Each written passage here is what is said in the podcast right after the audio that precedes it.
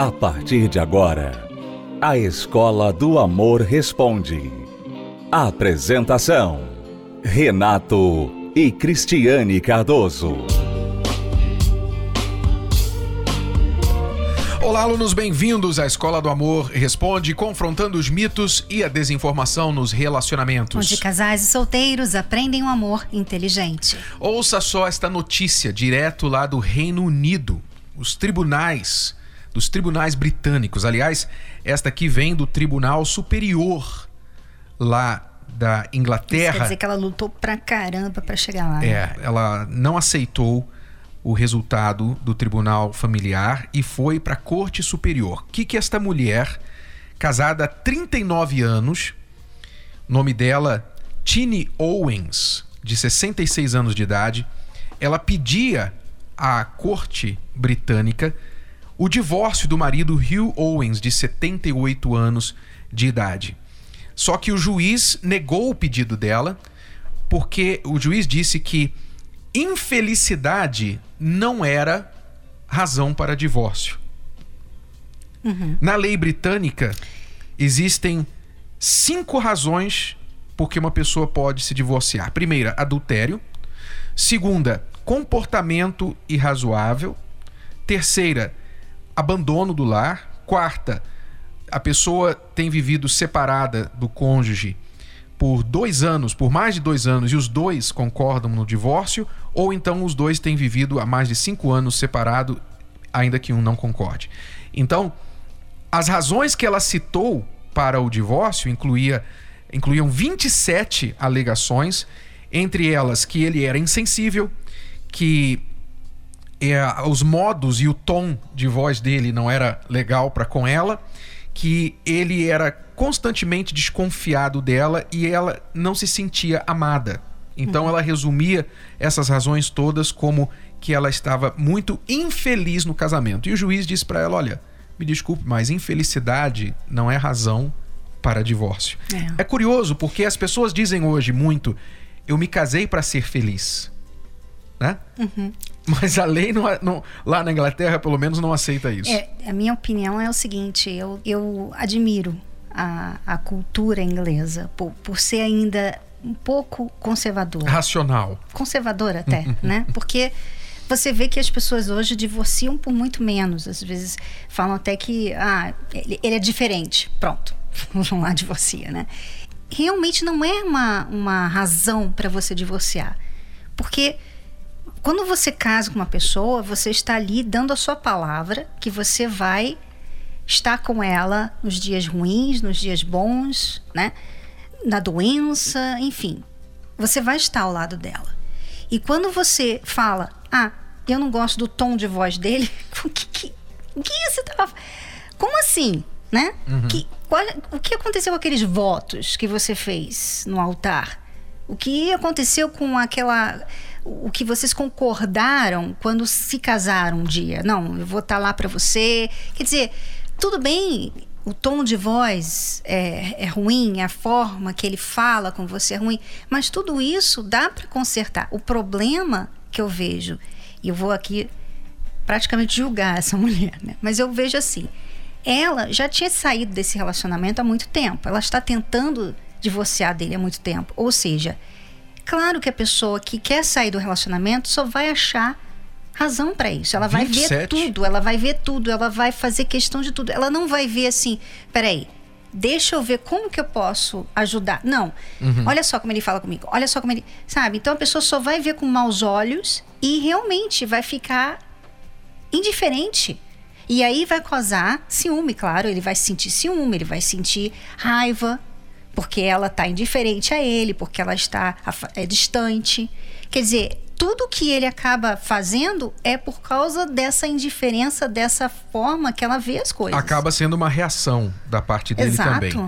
Então, o problema aqui que eu vejo de lição, né, para todos os alunos, solteiros e casados, é que nós estamos vivendo numa cultura, a nossa geração está dopada, dopada, totalmente dopada com a ideia de que você se casa para ser feliz. Tanto é tanto é essa ideia é tão forte, está tão enraizada na cabeça das pessoas, que hoje há pessoas que saem de um relacionamento e a razão que ela diz para ela mesma é o seguinte: olha, sabe? Eu tenho direito de ser feliz. Eu tenho direito de ser feliz. Eu não preciso disso. Eu tenho direito de ser feliz. Quer dizer, eu estou infeliz nesse relacionamento e eu tenho o direito de ser feliz, então eu vou buscar essa felicidade em outro lugar. Quer dizer, nós não estamos aqui dizendo que você também deve se casar para ser miserável, para ser infeliz a sua vida toda. Não é isso. Mas você tem que ser mais realista e entender que nenhum casamento é felicidade 24 horas por dia o tempo todo. Isso é ilusão, isso é mito. Se você se casa para ser feliz, isso já implica que você é infeliz antes de casar. Ninguém deve se casar para ser feliz. Você deve ser feliz antes de casar. E você se casa para fazer a outra pessoa feliz. É, e uma pessoa feliz, ela tem bons olhos, ela é compreensiva, ela é paciente, ela tolera muita coisa, ela cede também, porque ela não tem problemas interiores, né? Ela é uma pessoa feliz. Agora, uma pessoa infeliz, ela, ela não se ama, ela também não vai amar a outra pessoa. E ela vai culpar a outra pessoa pela felicidade dela, enquanto que, na verdade, essa felicidade é ela que tem que prover para ela mesma, é ela que tem que ter dentro dela e não uma outra pessoa dar a ela. Tanto é que ela tem que ter dentro dela que ela se casa, ela acha que ela está tão feliz, que ela é tão feliz, que ela pode fazer outra pessoa feliz também. Ela pode adicionar, acrescentar na vida da outra pessoa. Olha, eu vou me casar porque eu quero fazer você feliz. Eu já sou feliz sem você, mas eu me casando com você, eu vou fazer você muito feliz e a minha felicidade vai aumentar vendo a sua. Então, talvez se a a Tini Owens, né, tivesse invertido a maneira de olhar o casamento dela e parasse de olhar, olha, eu estou infeliz nesse casamento, ele não me faz feliz, e começasse a pensar, peraí, como que eu posso fazê-lo feliz? Como eu posso, independente do que ele, não estamos dizendo que o marido dela é perfeito, não, com certeza ele tem muitos defeitos, mas se ela começasse a pensar, como eu posso fazê-lo feliz?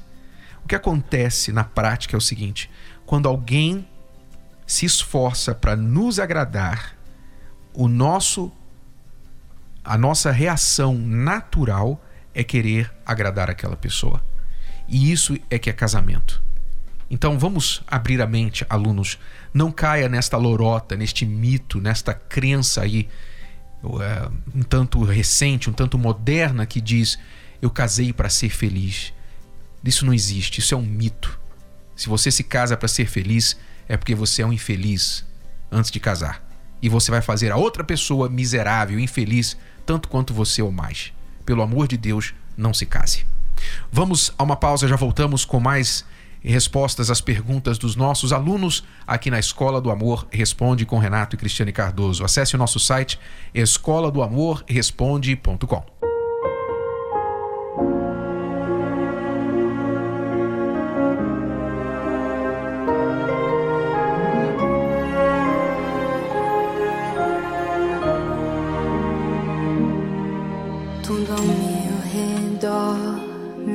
faz lembrar que você é quem eu sempre quis. Feche os olhos, um passo a mais pra perto de você. Tudo que sonhei pra nós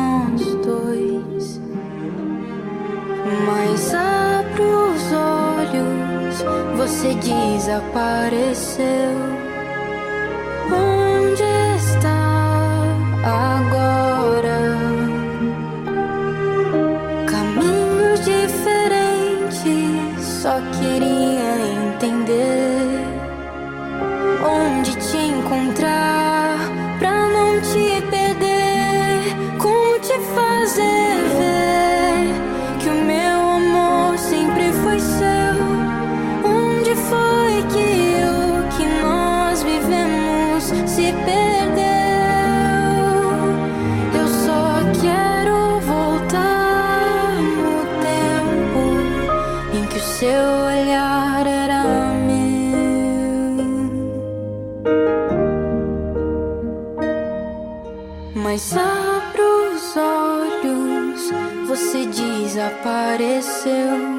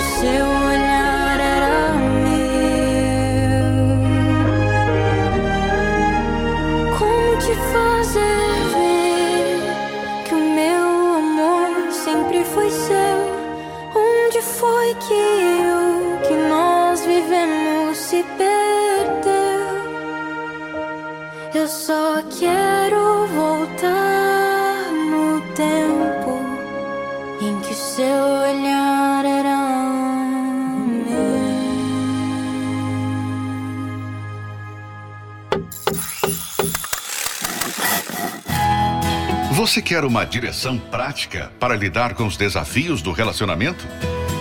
Você precisa do novo livro Casamento Blindado 2.0. A sua caixa de ferramentas para prevenir e resolver problemas de relacionamento. Nesta edição ampliada e atualizada, Renato e Cristiane Cardoso trazem novas estratégias para você vencer tudo que se levanta contra o seu relacionamento. Novos capítulos, 33% a mais de conteúdo, incluindo como lidar com filhos do casal ou de outros relacionamentos, as ameaças nas redes sociais e questões financeiras. Faça um upgrade no seu relacionamento. Casamento Blindado 2.0 é ler, praticar e ver os resultados. Já nas melhores livrarias ou pelo site casamentoblindado.com. Casamentoblindado.com.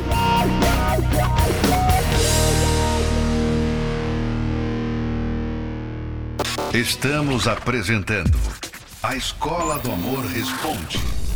Com Renato e Cristiane Cardoso. Vamos agora responder perguntas dos nossos alunos. Eu tô em um casamento há seis anos. Namorei há seis anos e agora vou fazer seis anos de casada. É, a gente teve vários problemas de ciúme, desconfiança, só que graças a Deus nunca traição.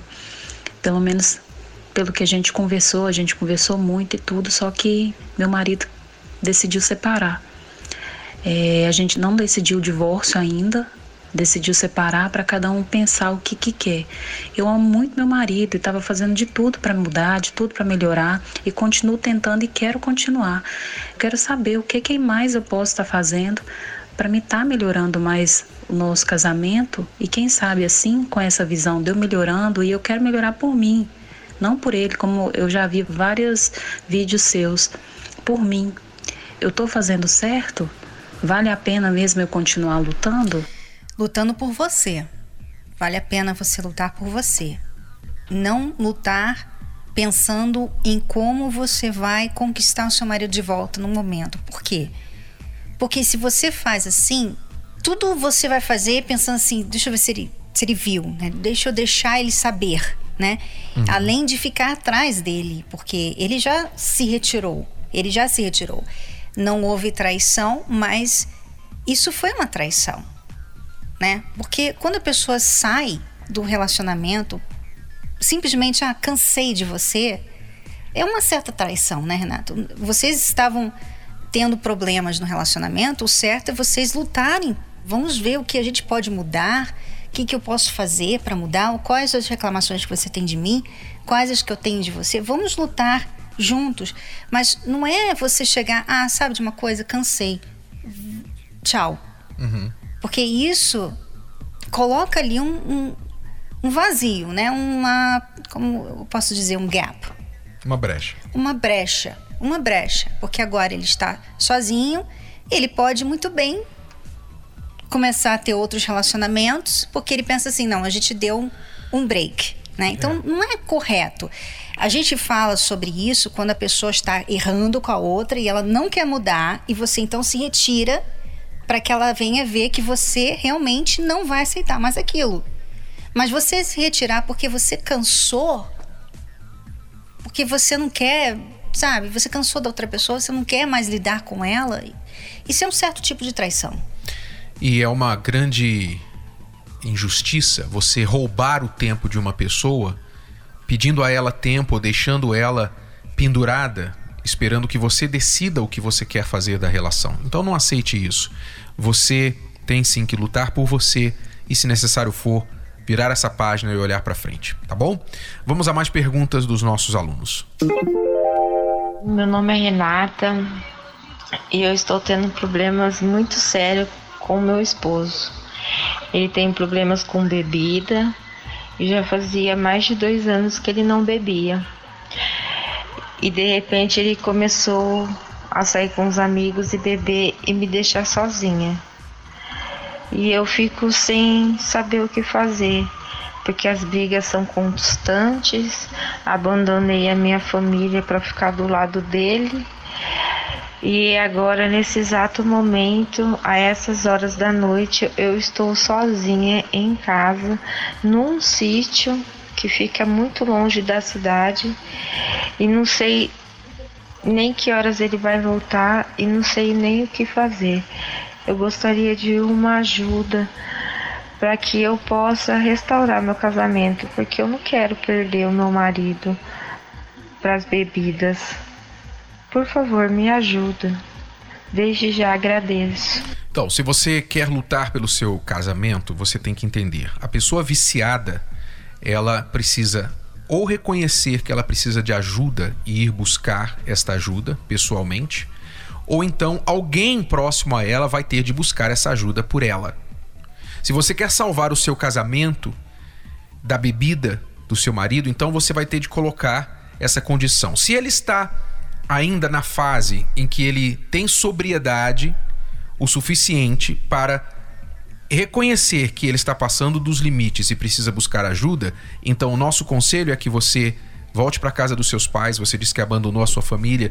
Então você volta para casa dos seus pais e quando ele falar, mas espera aí, como assim? Você vai dizer para ele: "Não, eu deixei meus pais porque pensei que você ia cuidar de mim e você não está cuidando de mim.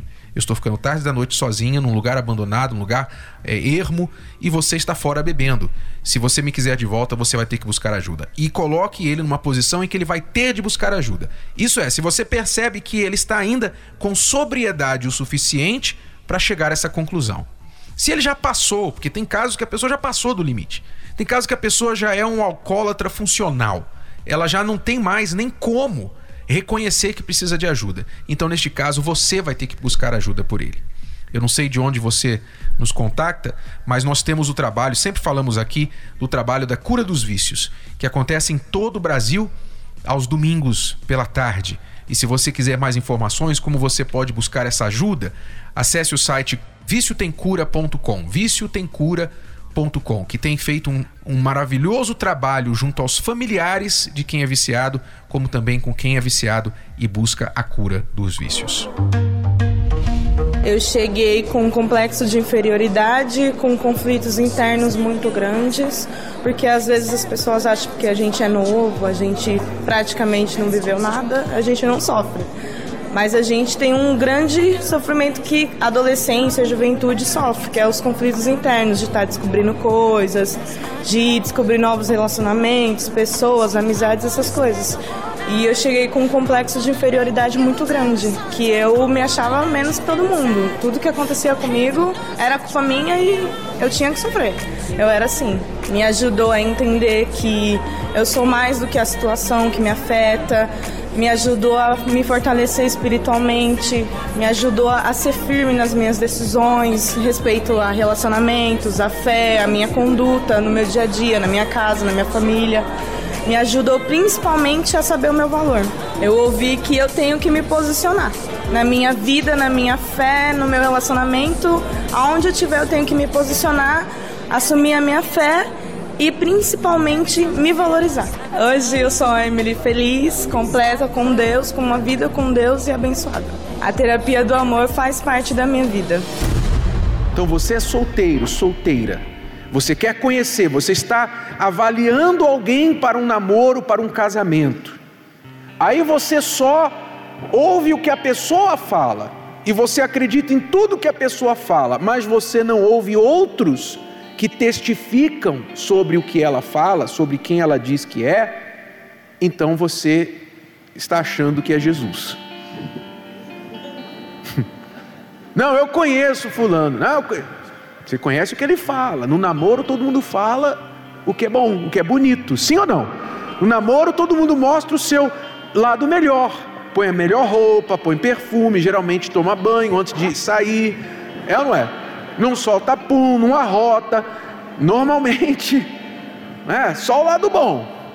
Mas, depois que conquistou, casou, aí, aí começa a mostrar outras coisas. Quando eu cheguei na terapia, eu tinha alguns complexos. Por ter sofrido muito, muito na vida sentimental, eu não queria saber de relacionamentos. E na terapia eu aprendi que relacionamentos não é algo ruim. Me curei primeiramente.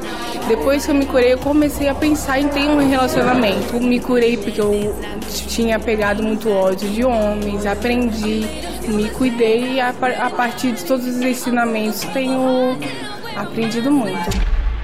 Às vezes você está andando, o seu semblante, a forma que você se veste, está falando que você não se gosta.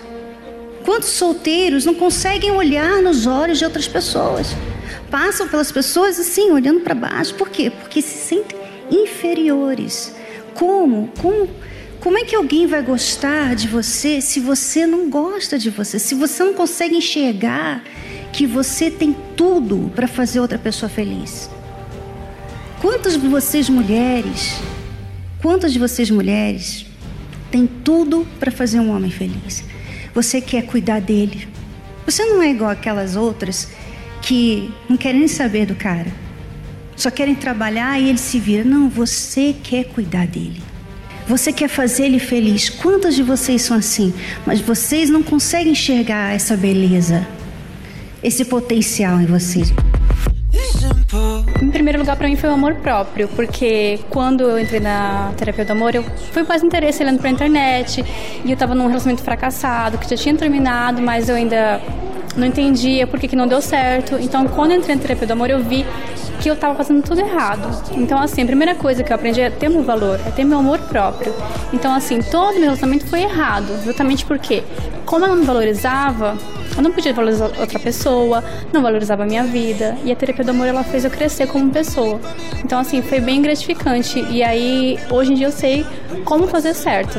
Então, assim, praticamente eu tô preparada para um futuro relacionamento.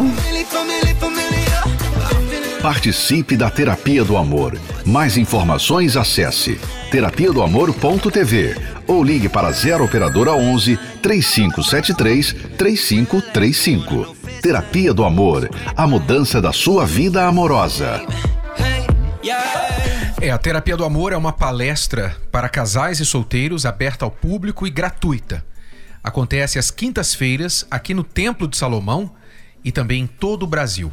Solteiros vêm para aprender, para não errar, para saber escolher, se preparar para um relacionamento e aqueles que já estão namorando também para não errar, porque hoje as pessoas erram muito na vida amorosa, erram demais. E erram por quê? Por causa da ignorância. Não são necessariamente pessoas más, são pessoas inteligentes muitas vezes para outras coisas para o trabalho, são pessoas de sucesso. Nós temos aqui nas palestras, nós temos advogados, doutores, médicos, nós temos profissionais, psicólogos, psicólogos que aconselham outros casais. Nós temos terapeutas de casais que aconselham outros casais e têm problemas no seu relacionamento e vêm buscar ajuda. Então, pessoas são inteligentes para algumas coisas, mas na vida amorosa, quando parece que quando envolve sentimento, a pessoa suspende um pouco da razão, esquece de usar um pouco a razão. É, e para atrapalhar tudo isso, né, Renato, você tem aí a falta de referência de casamento, né, de família estruturada. Você tem também um mundo, uma sociedade que está contra a família, contra o casamento, contra o amor. Então, quer dizer, fica difícil a pessoa fazer um relacionamento funcionar quando, primeiro, ela não sabe, ela não viu isso em casa e tudo ao redor dela diz que não funciona, diz que ela não precisa, que ela não deve fazer por onde, que ela não precisa aprender, que o amor não existe, que homem é tudo igual, mulher é tudo igual. Quer dizer, você tem tudo contra você. Então você acaba sendo vítima de uma sociedade que é contra o amor. Em todo o Brasil, mais detalhes no, para endereços, acesse o site terapiadoamor.tv. Vamos ficando por aqui, alunos. Voltamos amanhã neste horário, nesta emissora, com mais uma Escola do Amor Responde para você. Até lá. Tchau, tchau. Tchau. Você pode ouvir novamente e baixar esse episódio da Escola do Amor Responde no app Podcasts da Apple Store e também pelo Spotify e Deezer.